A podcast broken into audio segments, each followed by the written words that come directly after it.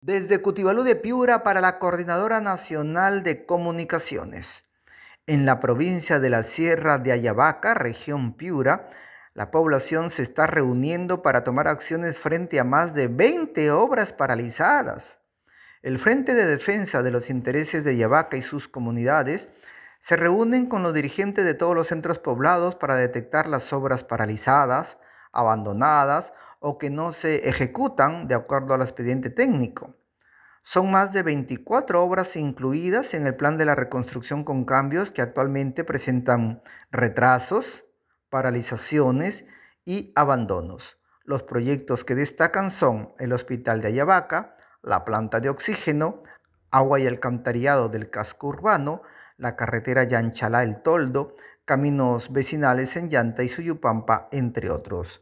Esta es la información desde Cutibalú para la Coordinadora Nacional de Comunicaciones. Luis Enrique Lozada Gallardo.